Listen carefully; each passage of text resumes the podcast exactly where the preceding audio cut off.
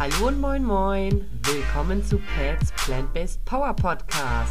Hier bekommst du alles rund um das Thema pflanzliche Ernährung, Freude am Kochen, Energie im Alltag, Genuss für Gaumen und Körper. Sodale, willkommen zurück zu einer neuen Podcast-Folge. Heute habe ich mal wieder einen Talk mit Tamara vorbereitet und es geht um das ganz, ganz spannende Thema. Welche Inhaltsstoffe sind denn bitte nicht vegan und sind aber nicht auf den ersten Blick als nicht vegane Inhaltsstoffe zu entziffern? Gerade wenn man neu in dem Bereich ist mit der pflanzlichen Ernährung, dann ja, stellt besonders das Thema viele vor eine große Herausforderung und deswegen haben wir heute einmal zehn Inhaltsstoffe Inhaltsstoffe für euch ähm, vorbereitet, die wir ein wenig erläutern werden, da sie doch in dem ein oder anderen Lebensmittel enthalten sind. Ich fange mal an mit dem ersten Inhaltsstoff. Und zwar ähm, geht es da um Honig oder auch Bienenwachs, also allgemein Bienenprodukte, kann man da vielleicht äh, zusammenfassend sagen. Ja, das wird einfach in ganz vielen Süßspeisen vor allem auch als Süßungsmittel eingesetzt wo man vielleicht im ersten Moment auch gar nicht ähm, so drauf achtet, weil man sieht, ah cool, da ist keine Milch drin, kein Ei drin und Honig ähm, ist jetzt auch kein, kein Allergen in dem Sinn, dass es dann ähm, fett gedruckt ist, dass es gleich ins Auge springt. Aber es ist eben, ja, da es von den Bienen kommt, eben nicht vegan. Ich weiß, dass da dass das so das Produkt ist, wo die meisten Veganer noch Ausnahmen machen und das irgendwie als nicht ganz so dramatisch ansehen. Aber gerade in der industriellen Imkerei ist es schon ähm, so, dass eben auch da die Tiere, also dass zum Beispiel den Königinnen die Flügel gestutzt werden und lauter solche Sachen. Also wenn man sich da ein bisschen mehr auseinandersetzt, findet man einerseits ganz leicht Alternativen und merkt auch schnell, dass auch da halt einiges dahinter steckt, was man im ersten Moment vielleicht gar nicht denkt. Ja, das ist mir auch schon aufgefallen, dass viele, die auch sagen, ich ernähre mich vegan, gerne aber mal sagen, aber bei Honig mache ich eine Ausnahme. Und das ist dann halt so, aber tatsächlich ja, ist halt Honig nicht vegan, ne? Weil es ja ja. Genau. Ach, und was mir gerade noch dazu einfällt, gerade bei, bei Gummibärchen zum Beispiel ist das auch so, um, ähm, da, wenn dann draufsteht ohne Gelatine, denkt man ja, okay, cool, dann sind die sicherlich auch vegan. Sind sie aber oft eben nicht, sondern nur vegetarisch in Anführungszeichen, weil die dann oft mit ähm, Bienenwachs noch überzogen sind, so als ja, Trennmittel oder wie auch immer. Mm. genau, also das ist auch was, worauf man noch achten kann.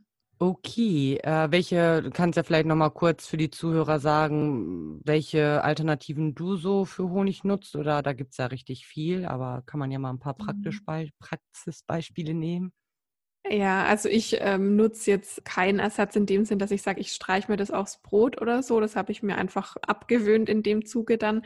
Mhm. Aber es gibt natürlich ganz viele Süßungsmittel, einfach einmal natürlich Zucker mhm. oder Agavendicksaft, wenn man dann jetzt eher in die Richtung ne, Honigkonsistenz auch geht oder aus Zuckerrüben auch einen Sirup, den man zum Beispiel eben auch aufs Brot streichen könnte, mhm. wenn man denn möchte.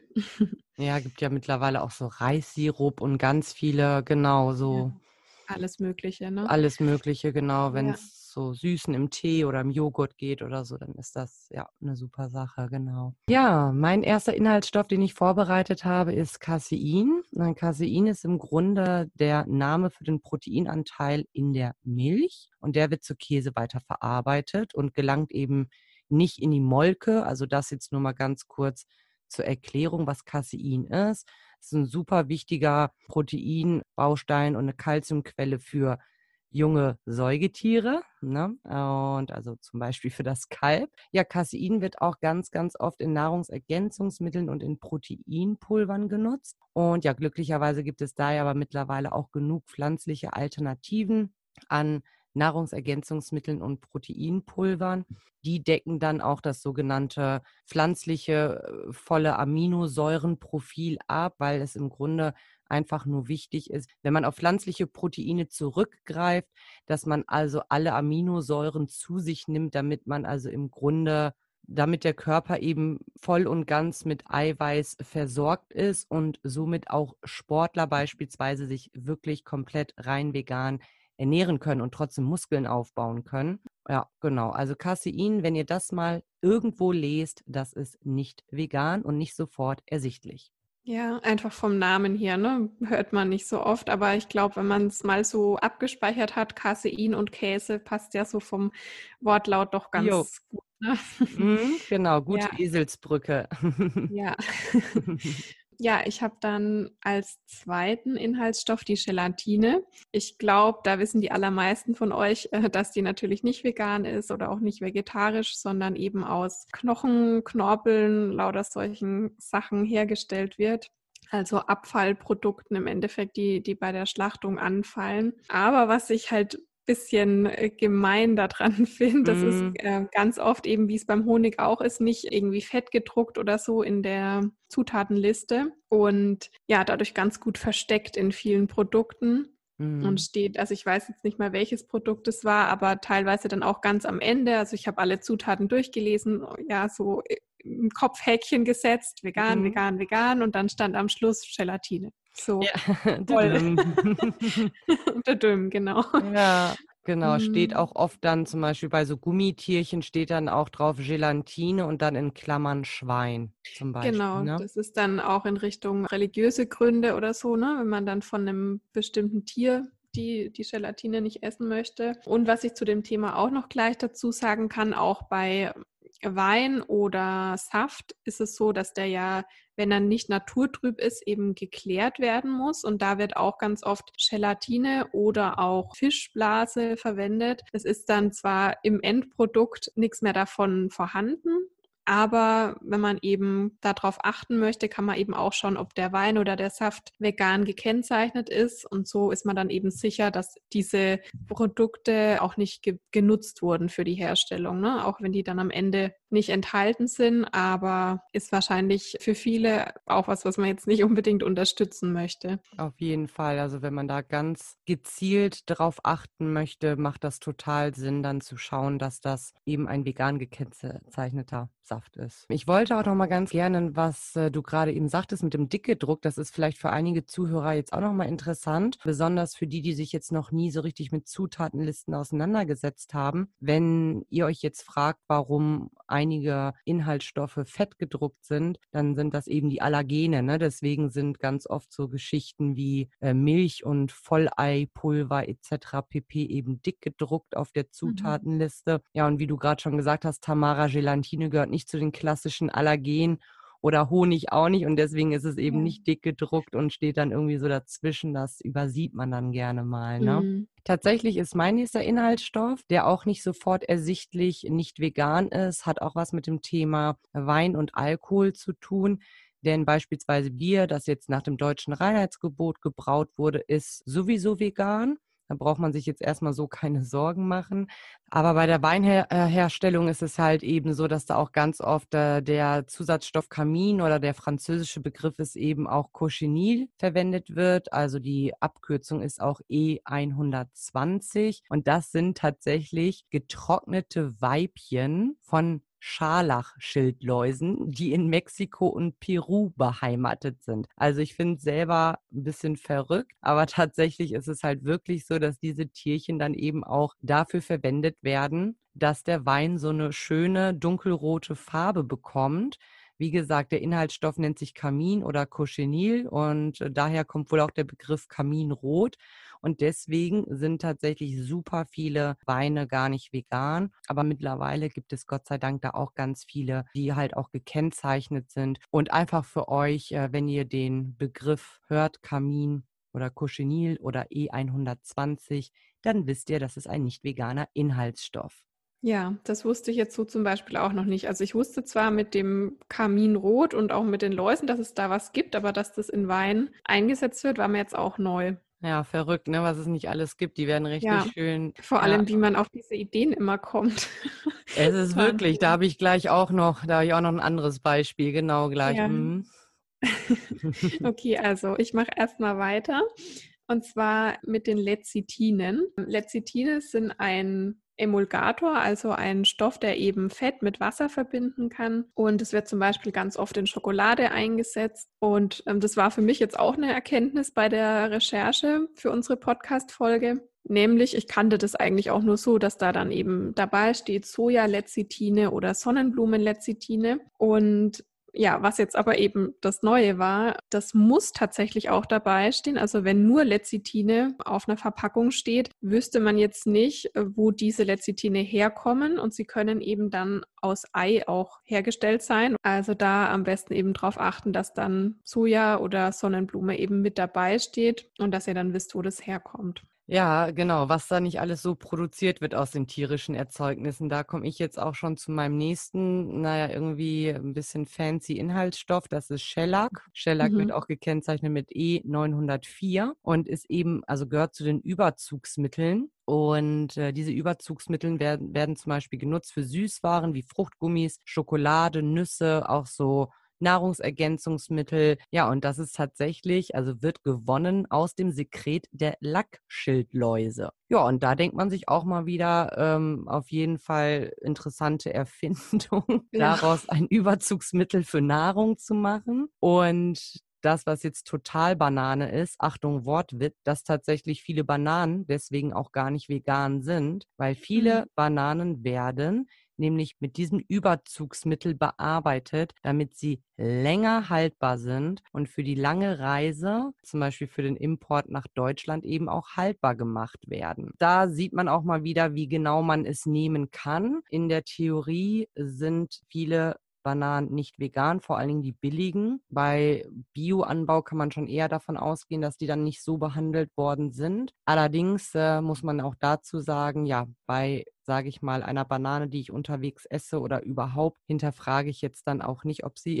eventuell dieses Überzugsmittel hat. Also da mhm. kann ja auch jeder Veganer wirklich anders mit umgehen. Ne? Also es ist einfach, finde ich schon krass, wofür all diese Dinge auch einfach verwendet werden. Ja, das ist wirklich Wahnsinn. Also Bananen sind jetzt auch was, wo ich, also wenn ich sie selbst kaufe, eben darauf achte, dass die mm. bio sind. Aber wie du sagst, ne, wenn ich jetzt, wenn mir jetzt irgendjemand eine, eine Banane hinhält, ja. will ich jetzt auch nicht fragen, ist da Shellac dran? Ja, das ist so. Ja. Ja, genau. Also deswegen einfach mal so den Begriff merken, weil jetzt mal weg von der Banane, wenn wir da auch mal ein Auge zudrücken, ist es einfach ein Überzugsmittel, was in sämtlichen Lebensmitteln, äh, wie ich sie eben aufgelistet habe, vorkommt, ist nicht direkt mhm. offensichtlich, dass es nicht vegan ist. Deswegen kann man sich das auch nochmal merken. Also ich kannte den Begriff jetzt tatsächlich nur von Nagellack. Also das mhm. ist jetzt nochmal ein komplett anderes Thema, würde jetzt unsere Folge sprengen, aber ja. auch bei Kosmetik kommen ja da viele tierische Inhaltsstoffe zum Einsatz. Ja, ich habe mir als nächstes noch notiert Ghee. Es wird geschrieben G-H-E-E. -E. Mhm. Und das ist geklärte Butter. Und die kommt ursprünglich eben aus der indischen oder ayurvedischen Küche und wird wahrscheinlich auch hauptsächlich in solchen Gerichten dann zum Einsatz kommen. Also wenn ihr vielleicht ein fertiges indisches Curry kauft oder so und da steht Ghee drauf und ihr denkt euch erstmal, hm, ja, was mhm. soll das sein? Klingt jetzt erstmal vegan. Ja, könnt ihr das gerne im Hinterkopf behalten. Es ist in dem Fall nicht vegan, sondern eben Butter. Und da ist es auch einfach nur wichtig, den Begriff mal gehört zu haben und das so ein bisschen im Hinterkopf zu behalten. Das ist total gut, dass du das an dieser Stelle auch erwähnst, denn ja genau, es ist einfach so, dass ich den Begra Begriff so tatsächlich selber auch nicht auf dem Schirm hatte und mich jetzt auch selber gerne mehr mit der asiatischen Küche beschäftigen wollte, mhm. Auch entsprechende Zutaten einkaufen wollte. Ja, also super Learning an dieser Stelle auch für mich. Ähm, ja, dann habe ich noch einen Inhaltsstoff, das L-Cystein. L-Cystein oder Cystein wird abgekürzt auch mit E920. Und diesen Inhaltsstoff hatte ich in der letzten Podcast-Folge auch im Zusammenhang einmal kurz erwähnt. Das ist halt eben ein Zusatzstoff, der für die Mehlbehandlung genutzt wird. Und dieser Zusatzstoff wird tatsächlich aus tierischen Borsten, Haaren oder Federn gewonnen. Mhm. Und der dient, ja, lecker, ne?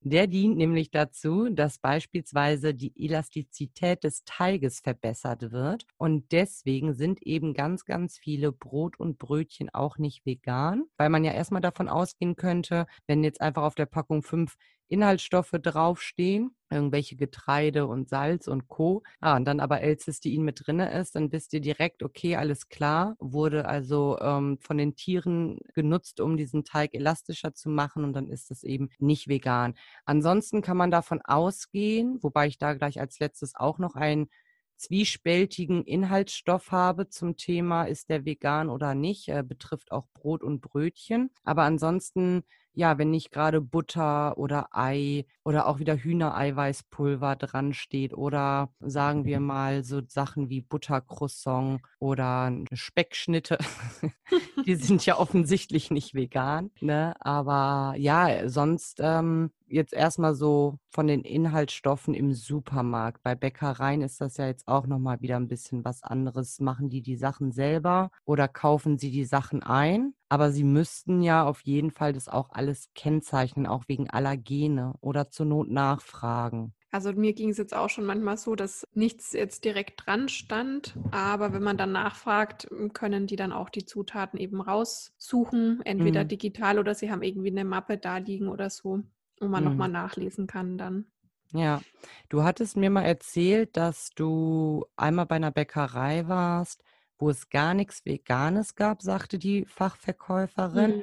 Weißt du, ob die selber hergestellt haben oder eingekauft haben? Weiß ich nicht so genau. Ich weiß aber, dass das schon eine größere Kette ist, also in dem Raum zumindest. Also mhm. ich denke schon, dass das so eine Großbäckerei ist und könnte mir vorstellen, dass sie da solche Sachen vielleicht auch einsetzen. Ja, ja, ja, genau. Einsetzen oder vielleicht, um auch auf Nummer sicher zu gehen, hat sie dann vielleicht direkt gesagt. Oder dass das ja. so die Info ist, die sie rausgeben soll. Keine Ahnung, weil es ist schon verwunderlich, wirklich, dass jetzt äh, bei einer Bäckerei es nichts Veganes gibt, weil wirklich viele Brot und Brötchen von Natur aus vegan sind. Also ja. das, die, das hat mich einfach erschrocken, dass du diese Info bekommen hast, weil das schreckt ja voll viele ab, wenn man so überlegt, okay, ich könnte jetzt bei einem normalen Bäcker nichts Veganes bekommen. Also nicht mal ein Vollkornbrötchen. Brötchen, ne? Was also, wie gesagt, das war jetzt wirklich die, die Ausnahme. Das ist mir vorher auch noch nie passiert, aber Gut. ich war dann in dem Fall froh, dass ich, dass ich gefragt habe, weil ich bin irgendwie dann auch aus allen Wolken gefallen. Ich habe dann extra nochmal nachgefragt, äh,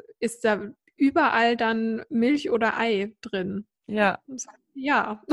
Ja, verrückt. Also wirklich. Weil, wie gesagt, also auch an alle, die jetzt zum Beispiel noch nicht vegan leben, es gibt wirklich viel Brot und Brötchen und mhm. äh, Möglichkeiten zu backen, jetzt sowieso in vegan, aber jetzt erstmal, was man einkaufen kann. Also bitte ja. nicht abgeschreckt sein. Ja, also das sollte äh, eigentlich ja der Normalfall sein, ne? weil normalerweise haben die tierischen Stoffe da ja nichts drin zu suchen, zumindest nicht in, in allen Backwaren. Ja. Aus meiner Sicht zumindest. Hm, genau. Gut, also ich habe noch als letzten Punkt aufgeschrieben, die Aromen.